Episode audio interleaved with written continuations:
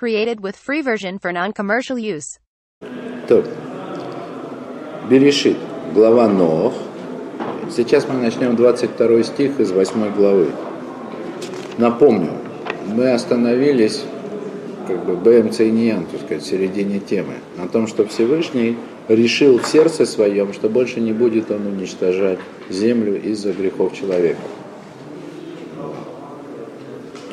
И продолжение, да, то есть как бы э, формулировка мысли, да, что значит не будет уничтожать землю. Пояснение к этому. Это 22 стих.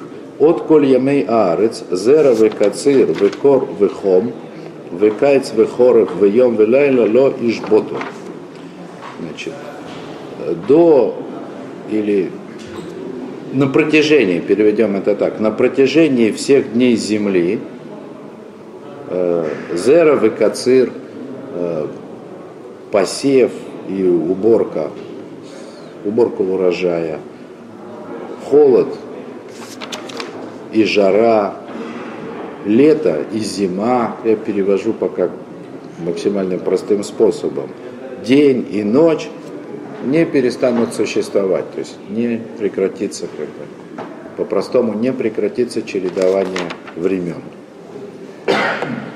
И это как бы простейший смысл, простейший смысл, чередование времен. Э, согласно Мидрашу, и Раши объясняет, значит, э, зера векацир, то есть это время посева и время жатвы. Э, Раши объясняет конкретно, о каких месяцах идет речь, не буду читать. קור וחום – это самое холодное время, и соответственно, самое жаркое время года. Вот. קיץ וחורף, зима и лето. Зима и лето это не так круто, да, как, как холод и жара. То есть это более спокойно. Вот. То есть Раши так и объясняет. Это согласно Мидрашу, согласно первому, первому объяснению, которое дает, дают Мидраши, в частности Мидраш Раба. То есть, а речь идет о чем? Что чередование сезонов, естественных для обычного течения года, не прекратится. Сезоны будут чередоваться. Простейший смысл, пока был потоп, целый год не было чередования сезонов. Просто ничего не было. Ну, как Раша приводил, и здесь приведет, что э, отсюда видно из этого, опять же, на основании Мидраша, из этого как бы обещания Всевышнего, пусть и в сердце его, видно, что, как говорит Мидраш, лопалу мазалот, то есть мазалот, зодиак не действовал, то есть не происходило естественного чередования времен года. Вот. Хотя я напомню, я уже эту мысль высказывал, немножко слышно, как бы, из этой истории, э, что до потопа вообще не было вот такого привычного нам чередования времен года. Вот. Это с одной стороны. И я приведу, будут аргументы в эту пользу. Правда, с другой стороны, тут в конце, кроме сезонов, еще и день и ночь. Вот это себе трудно представить. Понятно, что до потопа тоже были день и ночь. Даже если представить себе, что земная ось была строго перпендикулярна плоскости вращения, ну, с точки зрения сегодняшней системы описания астрономии, да, вот, день и ночь-то все равно должны были быть. Это очевидно. Но тем не менее это здесь немножко слышно. То есть проблема, проблема в чем? Потому что вдруг Раши здесь находит, значит не Раши, а Мидраш, находит шесть сезонов по два месяца. Их так и расписывают. То есть есть всего шесть сезонов в году. Хотя мы привыкли в России, что мы четко выделяем 4 сезона, а в Израиле так вообще два. То есть с точки, с точки, очевидно, с точки зрения устройства наших молитв есть разница между зимой и летом. Есть дождь, нет дождя. Два сезона, четыре сезона, а вдруг здесь мы видим шесть сезонов. Это не совсем понятно. Вот. Это не совсем понятно на первый взгляд, поэтому даже очевидно, что Ибн Эзра, он как бы идет по этому пути. То есть он объясняет вот эти, вот эти все пары э, Зеровый кацир, посев, эти уборка урожая, холод и жара, он это все объясняет тоже как сезоны. Но, тем не менее, он разделяет. Он говорит так, что сначала зера векацир, время посева и время жатвы, это в принципе разделение на зиму и лето, а потом уже, так сказать, э, зима и лето более подробно разделены на четыре сезона. Это вот так вот комментирует Ибн Так комментирует Ибн Хотя, очевидно, мы должны усмотреть вот в этом разделении, как бы в простом разделении на шесть сезонов, как это привел Раши, согласно Мидрашу, мы должны увидеть прямой намек, во-первых, на Мазалот, которых 12, да, а в основе-то на самом деле 6. А восходит это к шести дням творения. Вот. Шесть дней творения. Шесть, восьмой, двенадцать? Конечно. Потому что, в принципе, вот это число 12 мазолот, в смысле 12 знаков зодиака, оно возникает из удвоения шести дней творения. Не хочу как бы повиснуть в воздухе, да. Но шаббат это шаббат, это, как то, что будет потом, да.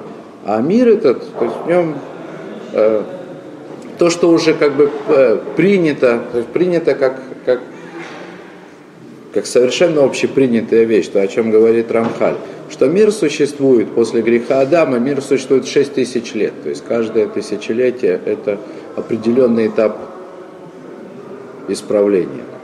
То есть это находится в полном соответствии с шестью днями творения. Да? А мазолот, они как бы, то есть зодиак удваивается до 12 очень просто, потому что есть зима и лето, как сказал Ибн Эзра, да? и есть шесть исправлений зимы, которые соответствуют шести, шести дням творения, шесть исправлений лета.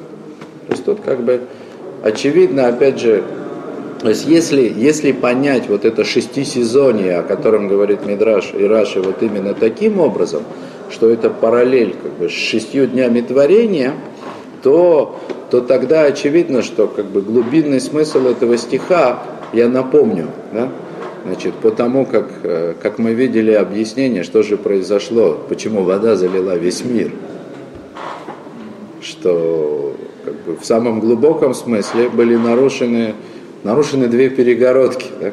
То есть разделение на сушу и на воду и сушу, которая в нижнем мире, да, и разделение между верхними и нижними водами, то, что мы, то, что мы видели э, фактически во второй день Берешит. Да?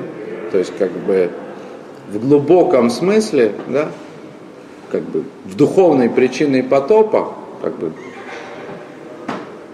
было как бы схлопывание всего того, что, что было исправлено в шесть дней Берешит. И здесь как раз Всевышний объясняет, что это больше нарушено не будет. То есть порядок вот этих исправлений, порядок этих чередований, он уже никогда не нарушится. Это вот то, что касается Раши, э, в смысле проблемы шести сезонов. Но тоже следует отметить обязательно, тот же самый Мидраш, значит, он говорит и другой вариант объяснения вот этих э, пар, да? значит, зера и кацир, то есть посев и жатва. Э, Мидраш понимает эти слова, то есть одно из объяснений Мидраша – не в прямом, а в переносном, в аллегорическом смысле. То есть там Мидраш как бы задает такой риторический вопрос. То есть Всевышний решил, как бы, пришел к выводу, почему, почему поколение потопа согрешило? Потому что они сеяли, но не жали. В смысле, они рожали детей, но не хоронили их.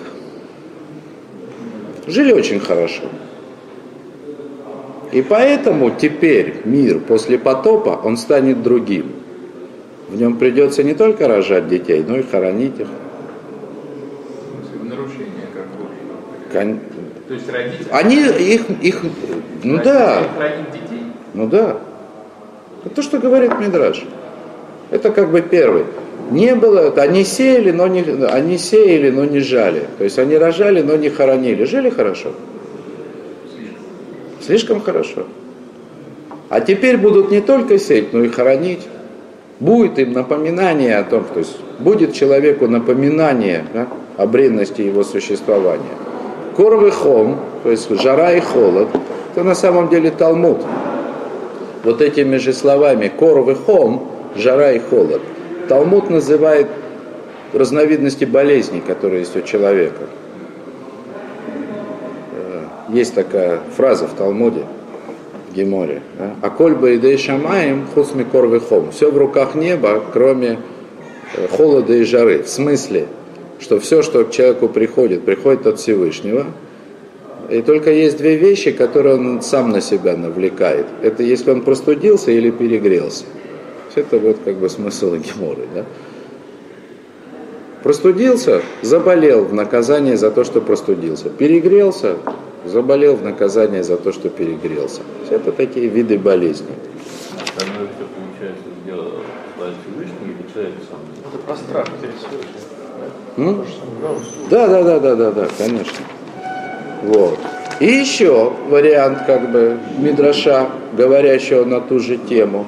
Про... Да, ну так теперь это всегда будет, да.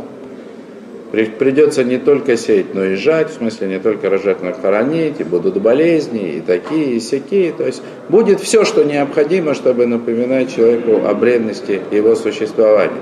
Но есть один мудрец в Мидраше, да, э, который говорит, что они сеяли, но не жали. Ну там или сеяли, или жали один раз в 40 лет. То есть, что это не каждый год, что сев и жатва, это не было такой сезонной работой, что как бы год за годом, день за днем человеку приходилось возвращаться к той же работе. А вот они сеяли там, допустим, и все. И 40 лет сеять ничего не надо было. Земля была такая благословенная. Тоже как будто бы, то есть, ну, о том, что жизнь была очень хорошая, да. Но там есть, есть один мудрец, который объясняет, почему вот у них так было. Почему им не нужно было сев и жатву каждый год, да, там, с регулярностью, с обидной регулярностью. Вот. Потому что, говорит, у них погода была всегда, как в Песах. Климат был ровный. То есть он возвращает это к сезонам, да? Утверждает, что не было сезонов. Всегда был один сезон, как в Песах. Ну, то есть, в смысле, как весна. Благословенное время. Не холодно, не жарко, да? ни зимы, ни лета вечная весна, да, что нас возвращает как бы, да, к той мысли, что как бы вообще само положение Земли, ну, с астрономической точки зрения в пространстве до потопа было другим, и это было как бы вот таким физическим обоснованием да, благословенной жизни, которая тогда существовала. Ну и последнее, что я не могу не сказать здесь, потому что большинство комментаторов это упоминает. Вернемся к началу стиха. Значит, вот это вот обещание, в принципе, это положительное обещание, не отрицательное. Да? То есть все будет в порядке, зима и лето не, то есть не прекратятся, порядок не будет нарушен, потопа не будет. Это как бы простейший смысл стиха. Да? Вот. Так вот, вот в этом его простейшем понимании – все комментаторы, практически все обращают внимание на то, что вот эта как бы клятва, которую Всевышний дает, пусть даже пока и в сердце, она предваряется словами «все дни земли». То есть э, есть тут два аспекта, которые упоминаются, что вот этот союз с сыновьями Ноуха заключен до поры до времени, пока земля такая, как она есть, да, вот. Это можно понять, это тоже можно понять двояко. Вот. То есть есть союз с сыновьями Ноха как бы до конца времен, в смысле вот до конца шести тысяч лет. И можно понять чуть-чуть сложнее, что союз с сыновьями Ноха до дарования Торы, когда задрожало небо и земля задрожали и готовы были схлопнуться. Но это, конечно, уже не простейший смысл. Вот. Ну и как бы, да, то сказать, и очевидно, что земле в том виде, небесам в том виде, как они были сотворены да, изначально, в шесть дней творения, или как они, как бы, то, в том виде, в котором они, тот вид, в котором они приобрели после потопа, у этого есть ограничение, ограничение во времени. И придет этому конец. 6 тысяч лет, как говорит Рамхаль, ну, естественно, полагаясь на Талмуд. Или вот как раз здесь э, есть Ибн Эзра, который называет срок 18 тысяч лет. То есть откуда он его взял, я не совсем понимаю, но, скажем так, в дуаризелевские времена существовали разные, разные исчисления, которые как бы разные цифры говорились о том, сколько Земля будет существовать в том виде, в котором существует можно увидеть следы этого там так или иначе в тех или иных комментариях, но это, раз уж это написано, я это называю, в принципе, не могу себе представить продолжение существования вот такой альтернативной точки зрения после, после Аризеля. Ну, это как бы... То, спасибо за внимание. Спасибо. Created with free version for non-commercial use.